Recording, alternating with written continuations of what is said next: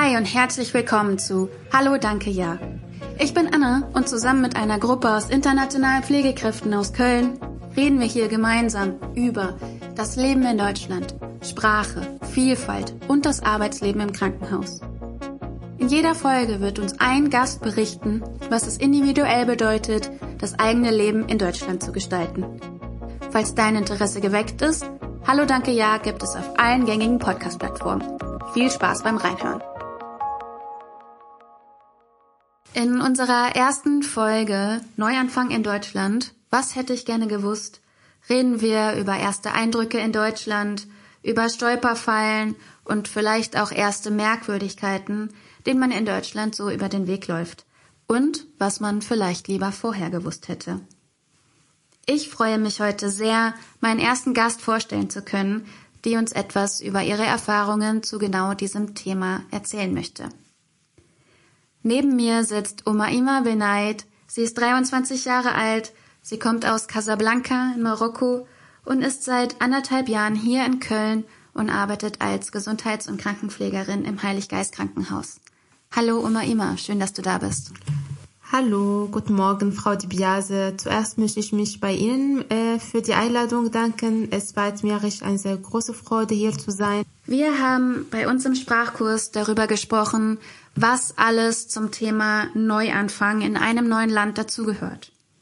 Und fast alle von euch haben das Thema Fremde angesprochen. Eine Schülerin schreibt in einem ihrer Texte, jeder Anfang ist schwer, aber in einem fremden Land ist es noch schwerer. Eine neue Sprache, eine neue Kultur, ein neues Umfeld. Es ist einfach alles anders und alles neu. Du bist aus Casablanca mit dem Flugzeug nach Köln geflogen und bist hier am Flughafen ausgestiegen. Ich würde dich gerne fragen, was waren die ersten Gedanken, die du hattest, als du hier in Köln ankamst? kannst ganz ehrlich sein. Hm. Also, Ihre Frage, das, also, ähm, den 17. Februar 2020 werde ich auf keinen Fall vergessen. Ähm, es war der Tag, an dem ich in Deutschland angekommen bin und ein Lebensabschnitt seinen Anfang genommen hat.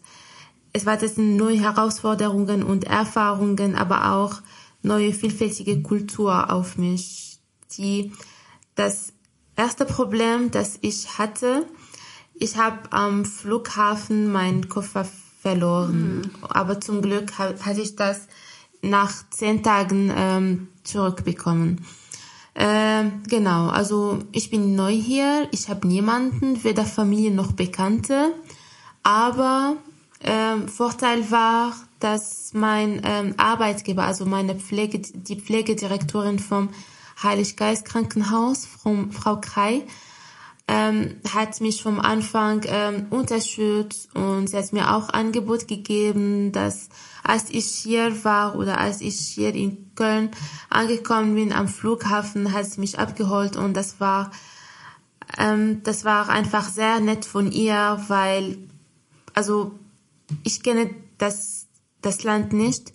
Ich hatte nur so eine Adresse im Hand und am Hand und ähm, das war einfach ein bisschen ähm, ja eine große Herausforderung. Vor allem ähm, ich bin in diese äh, Corona-Pandemie gekommen. Das war alles zu. Das war äh, auch keine gutes Wetter. An diesem Tag hat es richtig viel geregnet.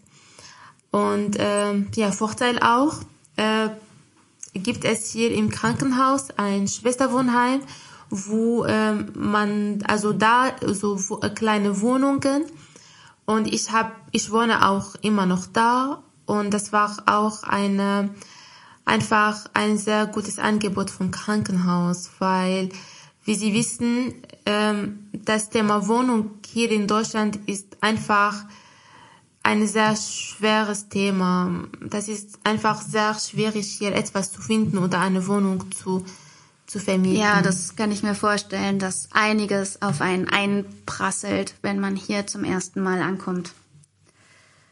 Du schreibst in einem deiner Texte, dass du am Goethe-Institut begonnen hast, Deutsch zu lernen. Aber bei deiner Ankunft fehlte dir natürlich ein familiäres Umfeld, die dich bei der Praxis unterstützt. Du schreibst, ich hatte leider niemanden, mit dem ich die Sprache üben konnte. Wie bist du damit umgegangen? Genau, also ähm, in Marokko habe ich zuerst mein Studium, also mein Bachelor im Bereich Gesundheitswissenschaften äh, abgeschlossen. Und äh, danach habe ich neun Monate super intensiv Deutschkurs am Goethe-Institut in Casablanca gelernt. Und wie Sie wissen, die deutsche Sprache ist, also wenn man die Sprache oder wenn man eine fremde Sprache äh, beherrschen kann oder lernen äh, will, soll man die auch üben, nicht nur ähm, die Wörter so äh, lernen oder die Sätze lernen, sonst ver vergisst man das sofort und schnell. Mhm. Und ähm, in meinem Klasse gab es äh, Kollegen, die so Vorteil hatten, die so Familie hier schon in Deutschland hatten, so Geschwistern oder Cousin oder so, dann nach diese drei Stunden pro Tag ähm, am Goethe oder bei Goethe ähm, hatten die die Möglichkeit, zu Hause zu üben, so egal ob telefonisch oder schriftlich. Aber ähm, ich hatte diese Möglichkeit nicht. Ich sollte so einfach alleine ähm, also kämpfen und alleine lernen und ich habe auch ähm, am Anfang ähm, so ähm, ähm, Filme mit Untertitel äh, so gesehen oder einfach äh, Musik auf Deutsch, damit ich mehr äh, verstehen kann oder dass ich nu nicht nur äh, weil das Problem ist, es gibt Leute, die die Sprache verstehen nur, wenn die das lesen. Aber wenn man die Sprache hört, kann man das kaum verstehen oder analysieren. Und ähm, in meiner ähm, Kurse habe ich versucht, dass ich nicht nur die schriftliche übe, übe sondern auch die mündliche mhm. Seite auch. Ja.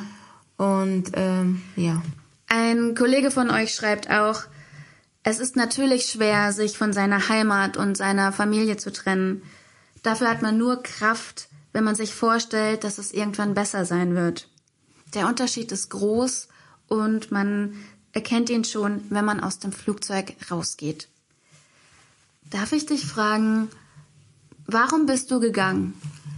Mm, dass ich in Deutschland jetzt arbeite, war ehrlich gesagt so ein Zufall. Das habe ich damals gar nicht geplant. Ich habe äh, ja so irgendwann habe ich gegoogelt, so wie äh, also die die Voraussetzungen in anderen Ländern. Ich habe gelesen, dass hier in Deutschland ein Mang einen großen Mangel an Krankenschwestern gibt und die brauchen Pflegekräfte und dass hier die, die Voraussetzungen auch besser sind. Man hat auch hier mehrere Perspektiven. Man kann äh, ja so äh, immer Fortbildungen machen, ähm, Weiterbildungen. Man kann auch arbeiten und auch gleichzeitig studieren. Und die sind Sachen, die, ja, also ich finde die Sachen richtig gut und interessant. Und man kann einfach sich entwickeln und immer so neue Sachen lernen. Und es hat sich gelohnt auf jeden Fall. Du sagst, du bist im Februar 2020 nach Deutschland gekommen also mitten im harten Lockdown.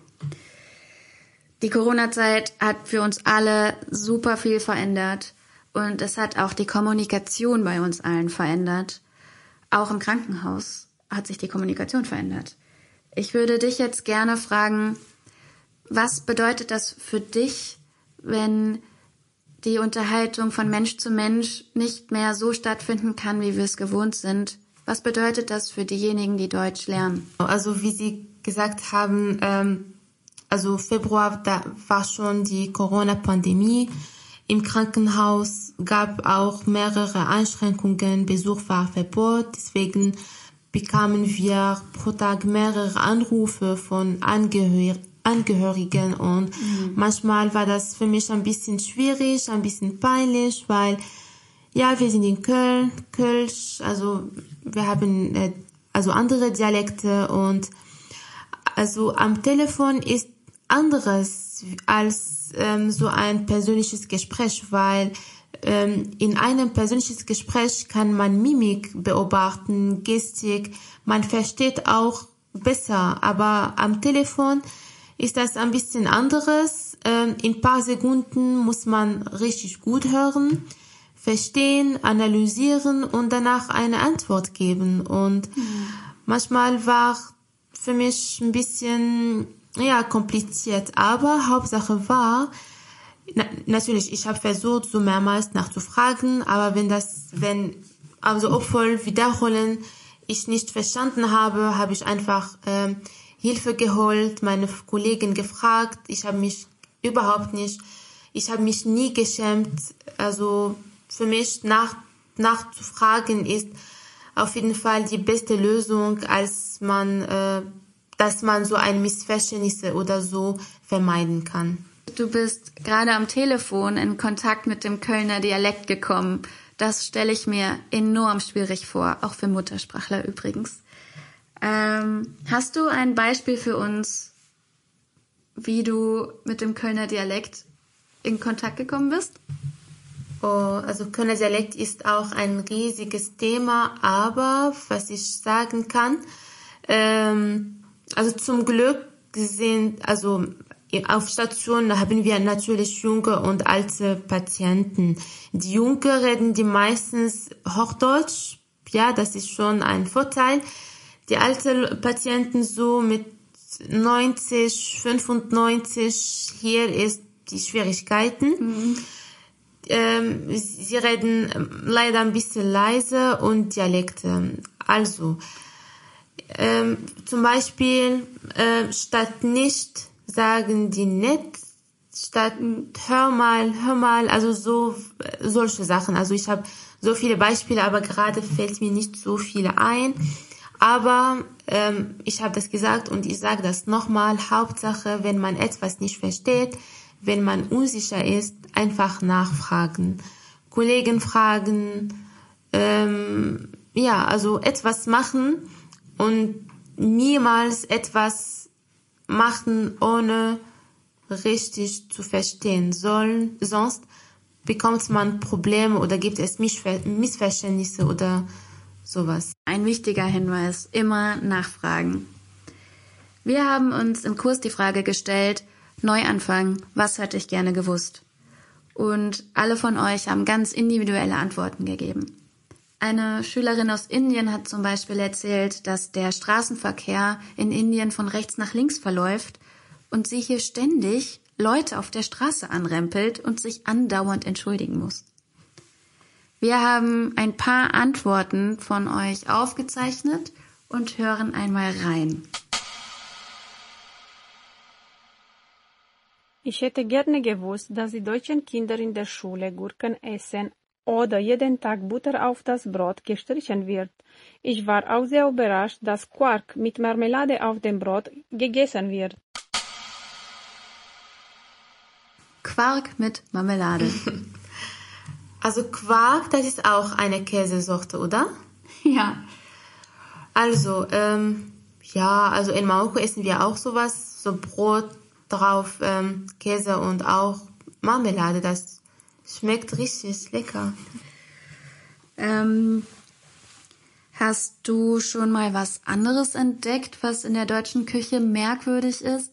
Also eine Kollegin von dir hat zum Beispiel gesagt, Sie verstehe nicht ganz, was Apfelmus sein soll.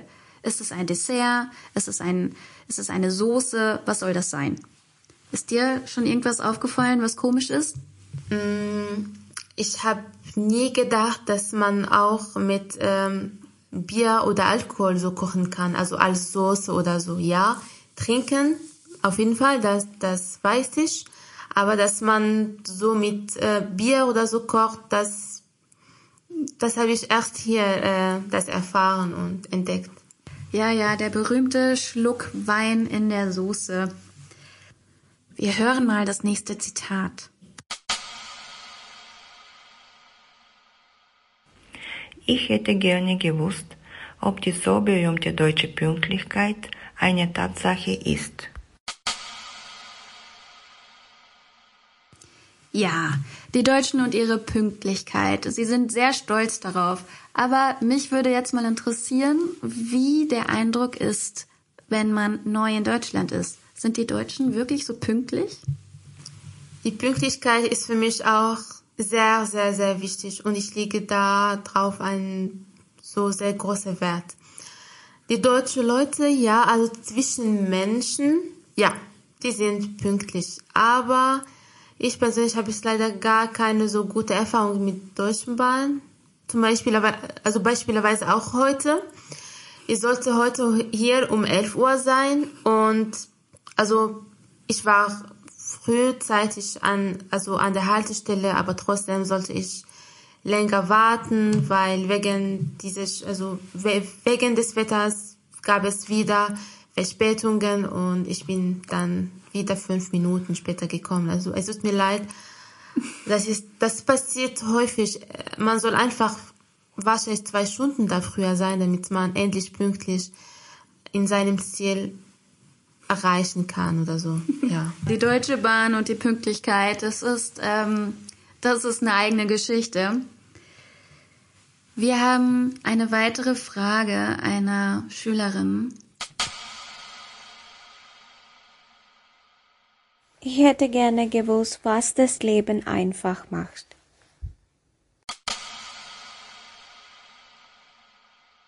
Eine sehr emotionale Frage. Also für mich ähm, Ausdauer und Hoffnung sind sehr, sehr wichtig. Planung, ähm, dass man zielorientiert ist, dass man ähm, Genau, also jeden Tag äh, soll man sagen, ich, also man soll einfach so einen Plan haben, nicht einfach schlafen, danach aufstehen, danach essen, danach wieder schlafen. Nein, jeden Tag ist eine, ist auch eine Möglichkeit, neue Sachen zu lernen und damit man sich auch verbessern kann. Inspirierend auf jeden Fall. Ich hatte im Vorfeld gefragt, ob du uns ein Sprichwort mitgeben kannst, das auch in deiner Muttersprache gesprochen wird. Für welches Sprichwort hast du dich entschieden? Mm, also ich habe so viele Sprichwörter im Kopf, aber eine gefällt mir am besten und zwar, das, es lautet, man, ern, man erntet, was man sät. Das bedeutet, also man ist selbst dafür verantwortlich, wie, dann, wie das Ergebnis, wie die Leistung am Ende ausfällt. Und wenn man sich Mühe gibt, Zeit nimmt und Fokus auf ein Ziel setzt, wird man es auch erreichen und schaffen. Ähm, und dieses Sprich, das Sprichwort haben wir auch in meinem Heimatland, also in Marokkanisch, in meiner Muttersprache. Das sagt man, ähm, Man.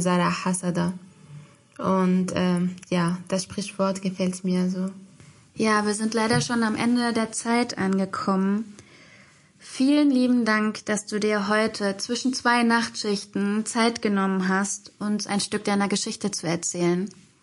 Und auch vielen Dank an alle Hörerinnen und Hörer, die heute in unserer ersten Folge von Hallo Danke Ja reingehört haben. Ich freue mich, und bis zum nächsten Mal. Danke Ihnen auch. Ich habe mich darüber richtig sehr gefreut und ich möchte einfach sagen, für alle Kollegen oder Leute, die nach Deutschland äh, kommen möchten, bleiben, bleiben Sie einfach geduldig, bleiben Sie stark und wenn Sie etwas im Kopf haben, dann werden Sie auf jeden Fall erreichen, falls Sie sich Mühe gibt und ja, bleiben Sie stark. Tschüss. Ciao.